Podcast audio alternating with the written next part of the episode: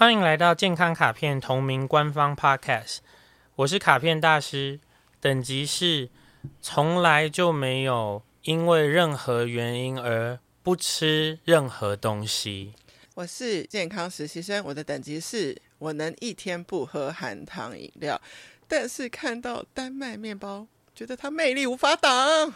那不是还是吃了 糖了吗？哎、欸，我觉得我刚刚讲错了。我刚刚是不是说我从来不会因为那个任何没有没有，我很挑食。比方我不敢吃韭菜，然后 也不想要吃有姜的东西。但是我懂你的意思，你的意思说，就算有人叫你说你不能吃什么，你还是不会管他。我最近那个前一阵子身体有一点点小不舒适，疫情后中医师就跟我说，你不能喝冰的哦，不可以喝有甜的东西哦。然后我完全没有管他，我是不是一个不称职的卡片大师？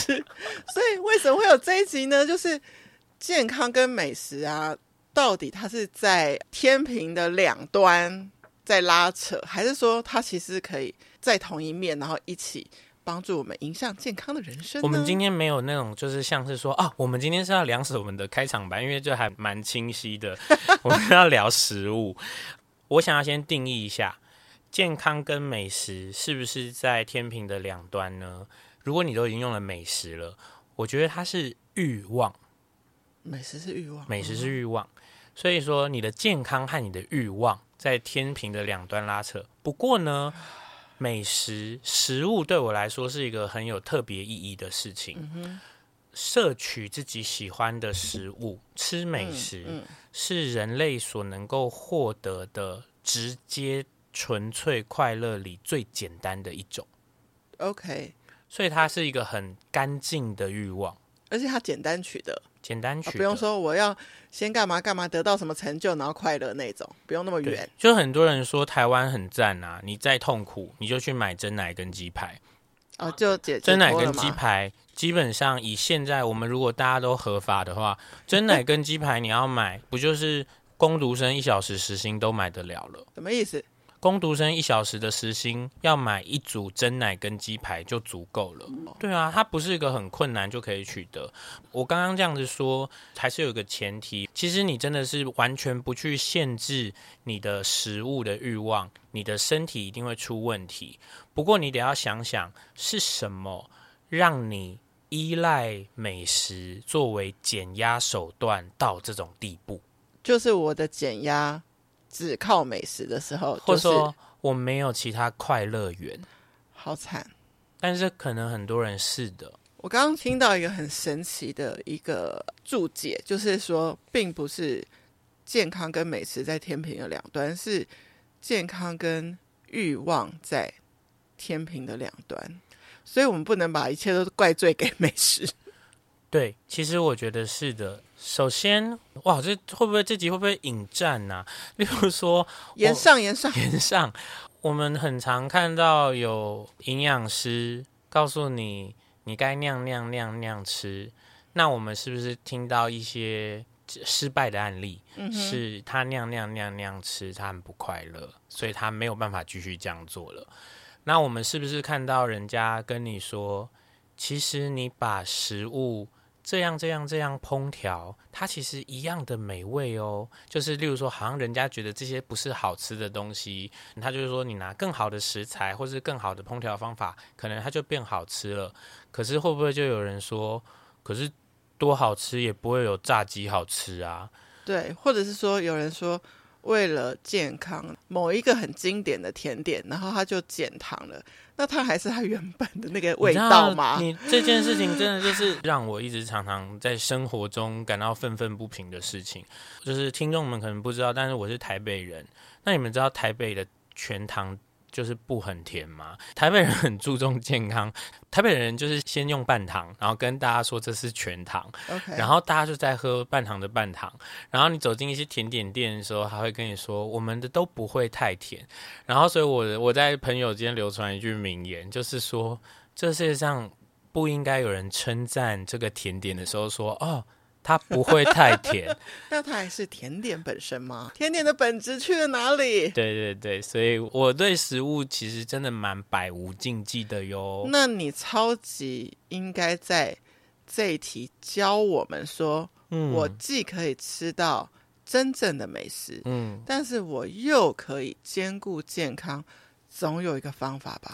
有，但是这个方法。我觉得其实我基本上是专家，但是我尽力在这集 podcast 尽量的把我知道的都告诉大家。因为平常其实他可能会是我跟一个学生的一阵子，因为这里面牵扯到习惯这件事情，嗯、所以那我尽量的把我的方法都分享给大家。这集干货满满，赶快听起来。对，这集的快帮我们按五星好评。对，首先的第一件事情就是我们。讲食物跟健康这件事情，我直接分享给大家。我上课精华了，教条是三个。第一个东西呢，叫做不好吃就不要吃。嗯哼。第二个事情是吃饱了就停下来。嗯哼。第三个事情是这件事情如果是吃嘴馋的，吃到解馋了就停下来。OK，各位听众朋友。仔细听我说，刚刚的三个任务，只要你都做好，我相信食物不应该在你人生里造成任何困扰。困扰，嗯，不好吃，好来，一个一个来。不小心就是因为工作很忙，开完会只能在旁边一家水饺店吃水饺充饥，但我吃了一颗不好吃。好，吃了一颗不好吃的水饺，你现在有两个选择，第一个。即刻站起身，离开这家水饺店，去找下一个你确定好吃的东西，继续完成你的，的完成你的冲击之旅。Okay, okay. 第二件事情，你直接放弃任何好不好吃这个意图，你跟自己说：我现在吃这个难吃水饺，我就吃到我不会往生的状态，我就回去工作了。比如说三颗、五 颗，因为就不好吃嘛。你吃完十颗的时候，后半会变痛苦吧？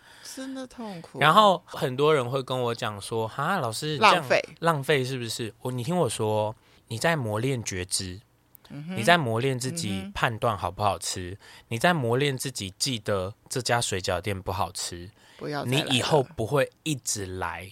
你就是因为不知道。所以你才会一直做一些错的选择。听我说，你现在的微微浪费，绝对远胜过因为你没有觉察后续的无穷浪费。解题了，嗯。第二题，第二题，吃饱了就不再继续吃。好，但是现在呢，我有一个好朋友约我，他就最喜欢约吃到饱的麻辣锅。我们就是觉得，就吃到肚子撑才划算呢、啊。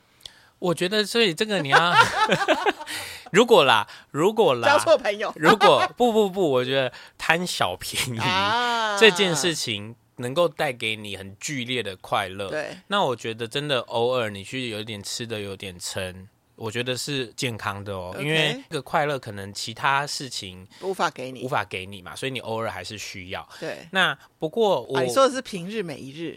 对我我说的是无时无刻，嗯、那无时无刻的退回来，就是说，其实就算是吃到饱也是，哎对，吃到饱是给你自由，让你可以想吃哪些，想吃多少就拿多少，给你选择，不是叫你放弃选择，嗯，你不是就是毫无感觉。我跟你说，就全部都拿一遍，然后来其实不好吃。来，来健康实习生直接复习上一题。什么？直接复习？就是如果吃到不好吃的，吃到不好吃的不要吃。请问你，那你吃到饱要怎么拿？就是我觉得最精华的，什么东西都先只拿一个。一个。哦耶！然后呢，咬一口，哦，这个不好吃。咬一口，哦，这个好吃。拜拜。你才会就拜拜。然后你有没有发觉，其实这个中间里，其实你的每一餐都在做觉察，都在做练习。对，但是其实结果很好，因为你都在吃好吃的、想吃的，饱了没有额外多吃。但我有一个，刚刚你在讲第二个时候，我有一个疑问产生，因为就是有营养师告诉过我说，其实当你感觉饱了的时候，都已经超过，所以什么要吃个什么几分饱。啊，所以他们的方式是有点像是说，你要学会所谓的抓分量，学会抓分量这件事情，我觉得很有趣。之所以要学会抓分量，嗯、不就是因为觉知不够吗？那现在就是问题了，你要直接磨练觉知，还是你要学抓分量？两边选一个嘛，两边选一个。嗯、你是直接锻炼本体，还是学习新技能？这是一个抉择。然后我想要讲的就是，就这边我想要延伸一些小故事，好，关于吃饱了就不再继续吃。我很惊讶，非常多学生会跟我说。他开始做这个练习以后，发现他其实不知道他饱了，然后或是或是他从来没有意识到他饱的时候。那这里面有两种方向，嗯，第一种。蛮容易解决的是，我会先问他说：“你在吃东西的时候，你有一边做别的事吗？”我一边看 YouTube，一边听 Podcast。如果你是一边听我们的 Podcast，我建议你继续听，继续听。对，开玩笑，开玩笑。如果你在做另外一个影音或感官的刺激，嗯、你一边吃东西。你其实不太确定你饱了没，对，你也不太确定东西好不好吃，好不好吃，所以我给你一个便当，你就把一个便当塞进去，所以这个食物的美味与否你也无关，然后分量你也没有想，这个不好吃你也是猛吃，所以其实我完全赞成大家想要很有效率，一边吃饭。一边得到一点娱乐也好，一边什么？但在那之前，你可能先有机会，或者说你在其他几餐，你要锻炼这件事情。所以，当你知道、意识到自己饱了这件事被锻炼起来的时候啊，你就算一边看 YouTube 吃，你也知道你饱了，你也知道你饱了。所以，也就是这样，学会游泳就学会游泳。所以，这个技能，如果你发觉你没有，你其实应该要去判断。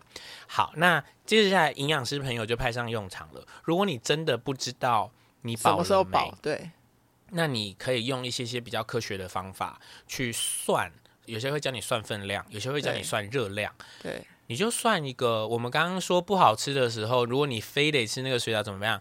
吃一个你不会不会，往生的 量就好。嗯、所以我举一个很简单，其实我我好像蛮常就是这样讲，但是你应该知道，我现在吃下一整个便当，绝对。不会因此而饿死吧？嗯，所以你如果吃完了一个人便当，你也可以某种客观的说，我饱了。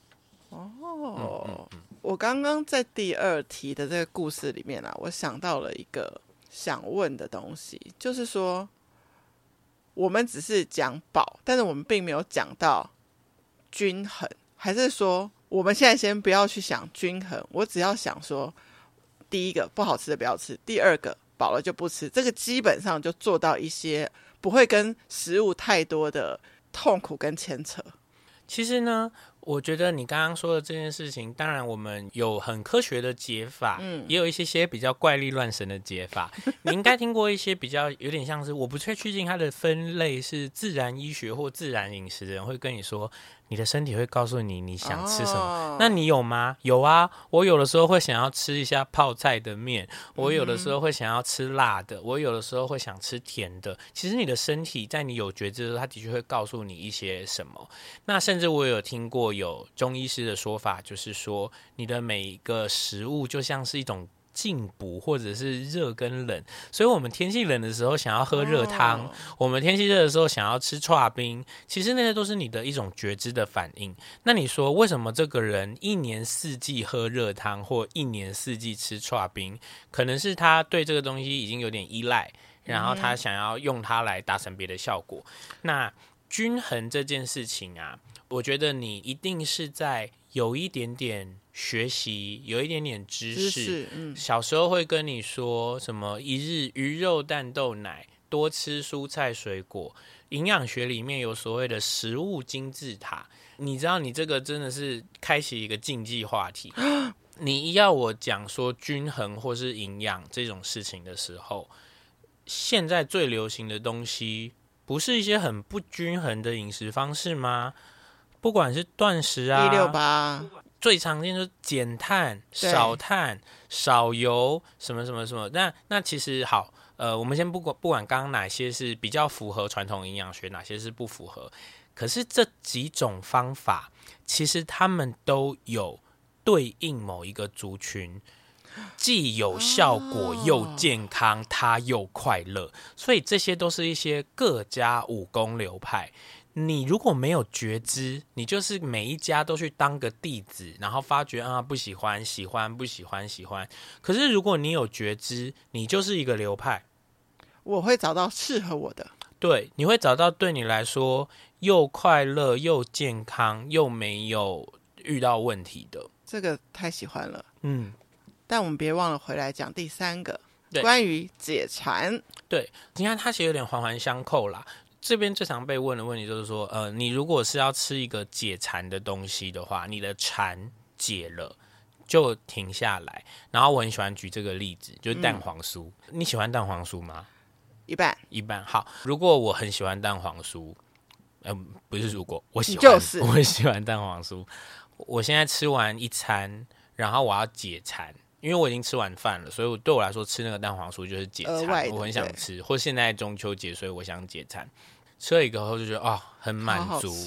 我就看到还有一个，然后我就要不要吃第二个？我就我我我就吃了，吃了第二个之后非常常见，第二个就没有第一个好吃，好吃了。对，所以我那时候就有点气自己。第二个应该留下一餐的时候当做第一个那么好吃的，对对对。然后，所以这件事情，就我是从这个角度里开始赫然惊觉一件事：我需要吃一个吗？我会不会需要吃四分之一？嗯，或四分之二，或是四分之三的时候，我其实就解馋了。对对对。然后我又突然回过头想，那样我就可以把一又四分之一留到下一餐呢。我觉得用一个东西比喻，大家就有点懂。你知道，有时候我们就是很爱看剧的人哦。是会舍不得看完，嗯嗯嗯，就是我知道这一个影集是我很喜欢的男女主角，然后他只有八集的时候，我居然可以，有的人是很疯啦，就是一夜嗯。看八集，嗯嗯，嗯。嗯嗯，但是我们应该有点舍不得，所以就是一天半集也好，但我可以十六天都很开心，慢慢看，慢慢看，对不对？每天解一点，对对对，我觉得你说的这件事很对，这件事情里会被问一个。反向的问题，老师，我一直解不了馋，怎么办？就你知道吗？有一个东西很罪恶，就是如果你去 Costco 买大包的那种洋芋片，然后你看电影吃，嗯，解完馋的那一刻都是怎样？你知道吗？那一包空掉的那一刻，嗯，超恐怖的。好，你听我说，你这边多了一个元素，看电影。哦，就是我你刚刚说的不专心，对，你其实不知道你解馋了，对对，所以这是问题。然后，所以这个没有解馋的人，他问我的时候，嗯，我就说：你如果没有解馋，你就再开下一个。很多人会跟你说：哈，我已经吃了一组东西了，可是你，你听我说，你就是没有解馋，这个状态会一直卡住你。例如说，你吃完一支雪糕，你就给我开第二支，家里没雪糕，你就给我下楼买。因为你要每一次饮食都让自己吃喜欢的东西，让自己饱，让自己没有那种没有解掉的嘴馋，你的每一餐都再也不会带给你压力，也再也不会让你想说现在吃不到了怎么办，不会带给你焦虑。所以其实我每一餐不是只有肚子饱了，就是我心里。的那个满足感也达到了，然后我有这个安全感了，然后我下一餐也达到这个安全感，然后他就反而会可以，我会不要就是暴吃，我会形成一个我永远都有安全感的感觉。我们刚刚最早不是说了吗？嗯、食物是欲望啊，对，需要这件事情去让自己舒服的的话，我就鼓励你做。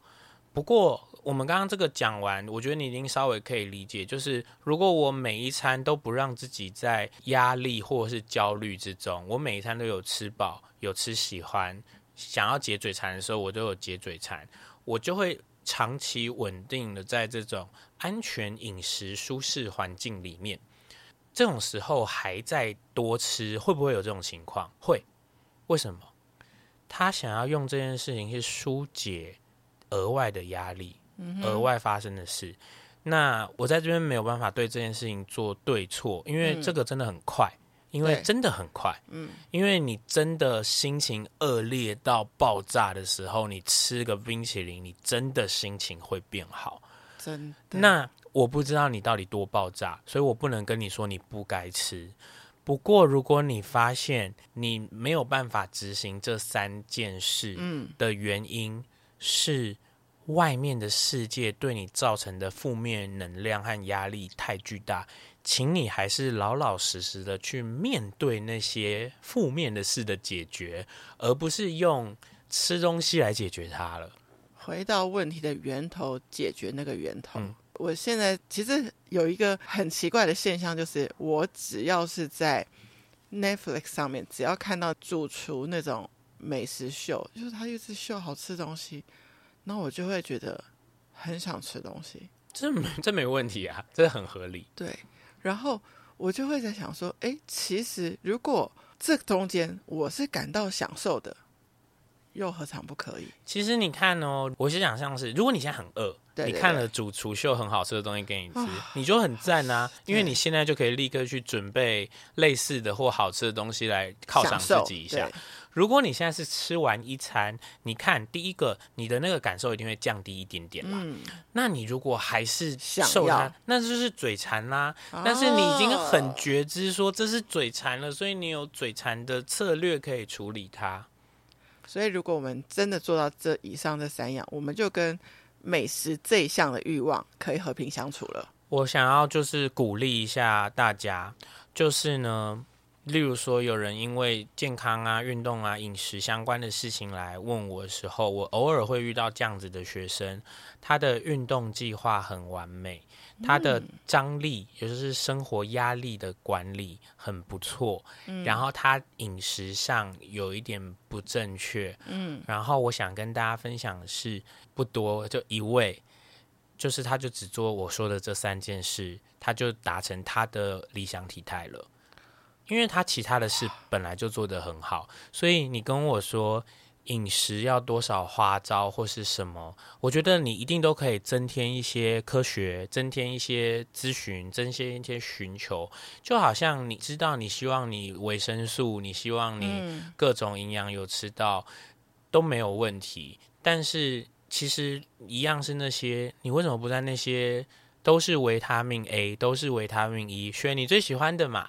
嗯嗯。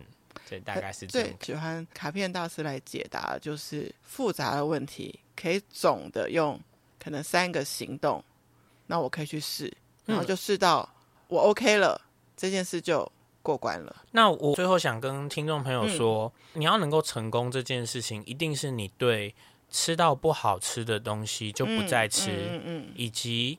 你对饱了就不要再吃，以及你对吃嘴馋的东西的时候解馋了就不再吃，你要心里相信他。嗯哼。所以如果你有任何疑惑或疑问，请一定要来问我哦，因为我很擅长解决这个里面疑问。那其实蛮多人在听的时候，他会觉得这个我做得到，这个我做到，这个我做到，这个我有做，这个我做，没有成功。没有成功的原因，其实有的时候跟饮食一点关系都没有，是别的，是别的，可能就是别的，也是可以来问吗？也是可以来问，但是你你提我才会有一点蛛丝马迹嘛，对，所以我们希望今天的这个是能够有帮忙到大家的。谢谢收听今天的节目，欢迎在 Apple Podcast 留下五星评价，或是把这集连接分享给需要的朋友。最重要的，欢迎到健康卡片的 Instagram 留言给我，提问任何健康相关的问题。卡片大师将在后续的节目中为您解答。Healthy Gacha，Healthy Gacha，好吃好吃，下次见。